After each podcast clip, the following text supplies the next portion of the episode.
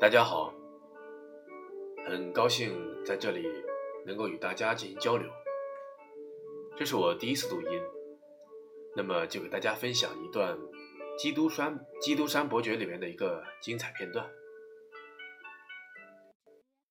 傍晚六点钟左右，乳白色的云雾笼罩在蔚蓝的海面上，透过这一片云雾。秋天的太阳把它那金色的光芒洒在蔚蓝的海面上，白天的炎热已渐渐消退了。微风拂过海面，像是大自然午后呼出的气息一样，夹杂着清新的海的气息，送到到处。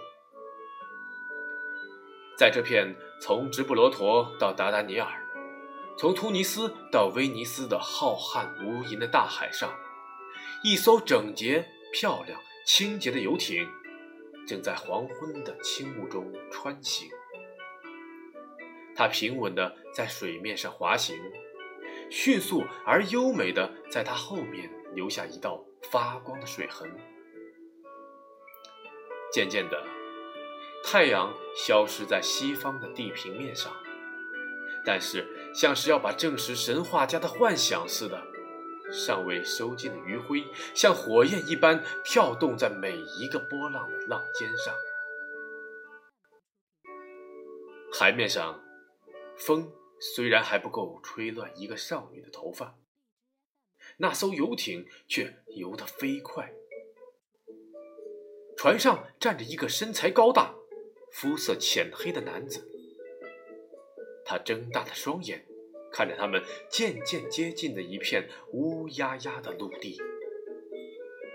那块陆地伫立在万波清涛中，像是一顶硕大无朋的加泰兰人的圆顶的帽子。这就是基督山吗？这位旅客用一种低沉而充满抑郁的声音问道。这艘游艇看上去是按照他的吩咐行驶的。是的，大人，船长说：“我们到了，我们到了。”那旅客用一种无法形容的悲哀把这句话重复了一遍。他又低声说道：“我们到了。是的，就是那个港口。”于是，他又带着一个比流泪更伤心的微笑，再次陷入一连串的思索里。几分钟以后，只见岛上闪过一道转瞬即逝的亮光，一声枪响几乎同时传到游艇上。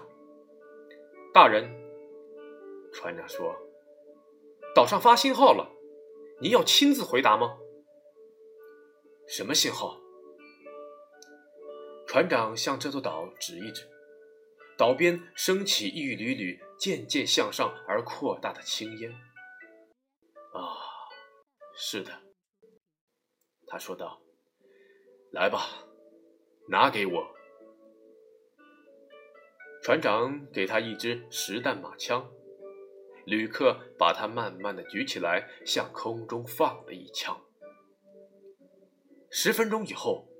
水手收起帆，在离小港外五百尺的地方抛下锚，小艇已经放到水上。船里有四个船夫和一个舵手。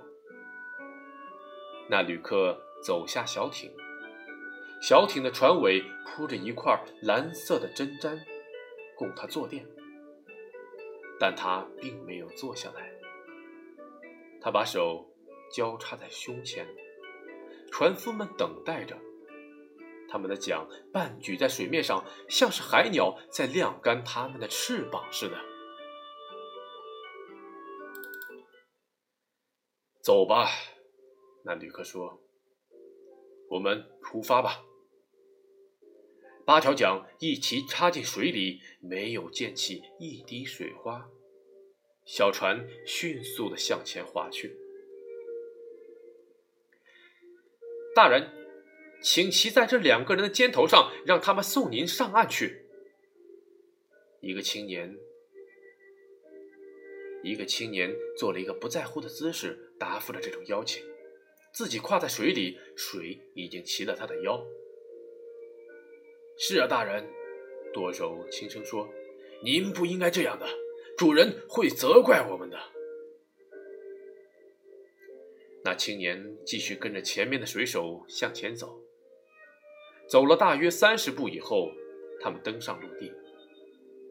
那青年在干净的地面上蹬了蹬脚，使劲地向四下望着。他想找一个人为他引路，因为这时天已经完全黑了。正当他转过去的时候，一只手落在他的肩上，同时有个声音把他吓了一跳：“你好，马西米兰，你很守时，谢谢你。”啊，是你吗，伯爵？那青年。用一个几乎可以说是欢喜的声音，双手紧紧地握住基督山的手。是的，你瞧，我也像你一样守约，但你身上还在滴水，我亲爱的朋友。来，你得换衣服了。我为你准备了一个住处，你在那儿不久就会忘掉疲劳和寒冷了。基督山发现那青年人转过身去，像在等什么人。莫雷尔很奇怪，那些带他来的人竟然一言不发，不要报酬就走了。原来，他们已经回到游艇上，他可以听到他们的划桨声。啊，对了，伯爵说道：“你是在找那些水手吗？”“是的，我还没付给他们钱，他们就走了。”别去管这些事了，马西米兰。”基督山微笑的说道，“我曾和航海业的人约定，凡是到我岛上来的旅客，一律费用都不收。用文明国家的说法，我和他们之间这是有协定的。”马西米兰惊异的望着伯爵，“伯爵，您跟在巴黎时不一样了。哦，为什么呢？”在这儿，您笑了。伯爵的脸色又阴郁起来。你说的对，马西米兰，你提醒我回到现实中。他说：“我很高兴再看到你，可忘了那所有的快乐都是过眼云烟。”呃，由于片段太多，今天就为大家讲到这里。